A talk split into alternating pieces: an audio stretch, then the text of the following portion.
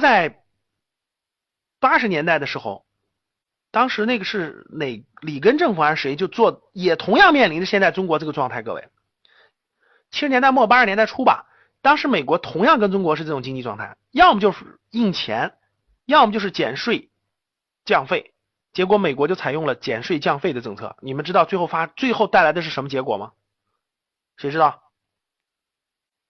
待待会儿给你解释啊，往下看，结构性结论不说了，社会政策是大家往下看，结构性政策是创造公平竞争的制度环境，鼓励中小企业加快发展，中小企业才是社会的动力和解决就业的嘛。社会政策是实施就业优先政策，看到没？为什么强调社会优先政策？因为一九年的经济形势。不明朗不好，而且很多行业要裁员，所以这个就业又要提到了重要的政策上了。供给侧改革不说了，推动更多产能严重过剩的加快出清，这个就是中国的钢铁呀、水泥呀，这都是严重过剩的，加快出清。发展更多优质企业，各位这才是关键。未来中国的竞争力不在房地产上了，已经这句话一定要记住啊！未来中国的经济的根基就是这个之动力来源。已经不在房地产和房地产周边行业了，将会必然会大规模转向更多优质企业，更多有实力的优质企业上，就是那种中高端的制造业加上消费类型的，培育和发展新的产业集群，你看提高金融体系服务实体经济的能力。金融体系服务实体经济就两个，一个是银行，一个是资本市场。你想想未来会使用哪个工哪个工具，你就知道了。这第一页，第二页我再发张图。大家看这张图啊，三大攻坚战，防范金融市场异常波动和共振。金融市场就是因为现在的债地方政府的债务比较高，然后呢，中小银行的那个那个债务水平也比较高，所以很害怕。各位，为什么今年那个 P to P 爆仓？你们知道吗？为什么今年 P to P 爆仓？为什么今年那个股市呃大跌？为什么那个各地很多资金链断裂？包括什么什么隐性影子银行啊，包括那个那个那个那个。上市公司那个抵押，那个股权抵押、债权抵押呀，都是在提前去杠杆，就是怕如果再这样任由其发展下去，那未来就要爆发严重的金融危机和经济危机，所以相当于是主动刺破泡沫，相当于就是中央政府、央行主动刺破泡沫，主动把这个杠杆往下降，就爆发了零咱们一八年的这个股市的大跌，金融一些那爆发。这些其实都在预料当中的，各位，这些其实都在预料当中的，就是那个做那个，就是中央高层预料当中的，就是要做这个，这个这个这个主动刺破泡沫的事儿，就让泡沫主动破，不要让这个我们不要让这个，这个这个让它最后爆涨得更大的，主动破，重点实施哈，三这么说，然后聚焦打好蓝天保卫战等等，这些都正常的。二零一九年重点工作，我们看。我们主要看那个描我描红线的啊，加快五 G 的商用步伐。你看第二条，落实好个人所得税专项附加扣除政策，减税降负的一个政策。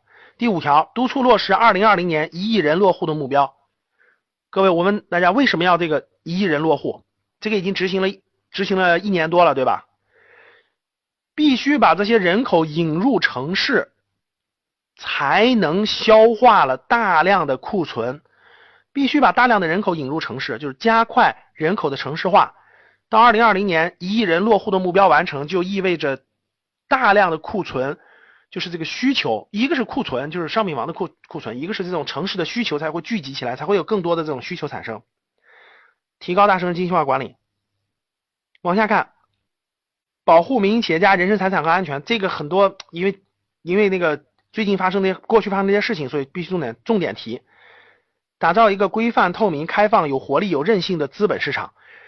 金融手段之一就是重大的资本市场，没有资本市场的推动，怎么可能让那些科技企业发展呢？特别是科创板，这次这个上海要推出科创板，然后试点注册制，今年会加快推进和落实。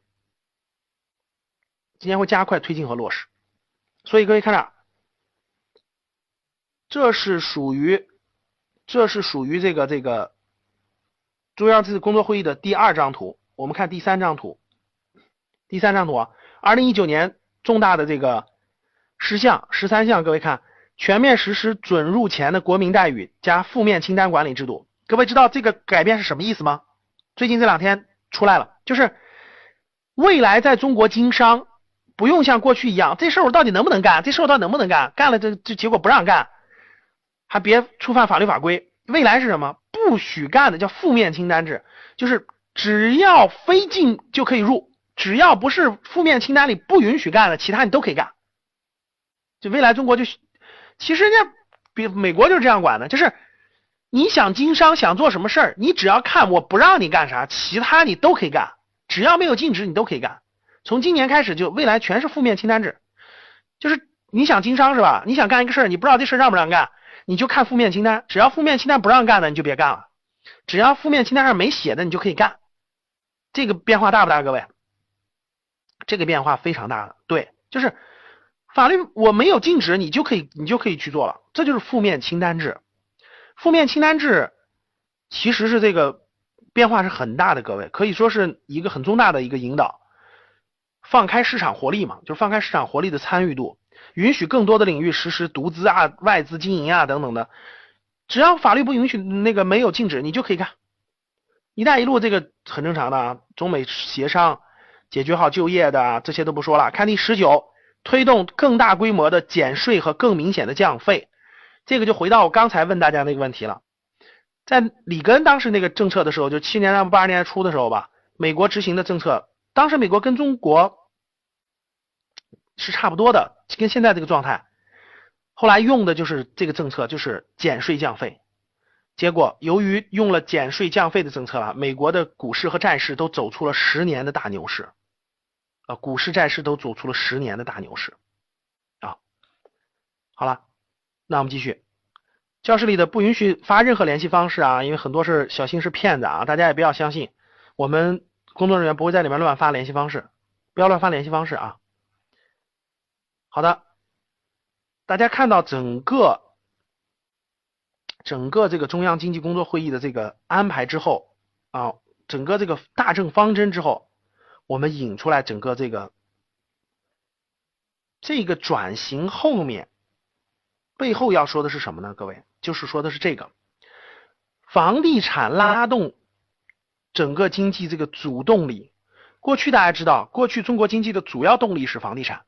房地产占到了整个国这个整个这个拉动经济的比例最高时候能到百分之五六十，因为大家知道房地产的需求它是你卖一套房子周边的什么家电装修家具，这个各各方面都都拉动了，所以呢这个过去一直是靠这个，然后地方政府呢又靠这个房地产卖地的收入去去地方的发工资也好什么医疗保障啊各主要是靠房地产，因为房地产卖地的这个收入有很大一部分是归地方政府的嘛。所以就造成了一种情况，房地产一直是这个这个推动这个地方政府的这个这个这个往前走的。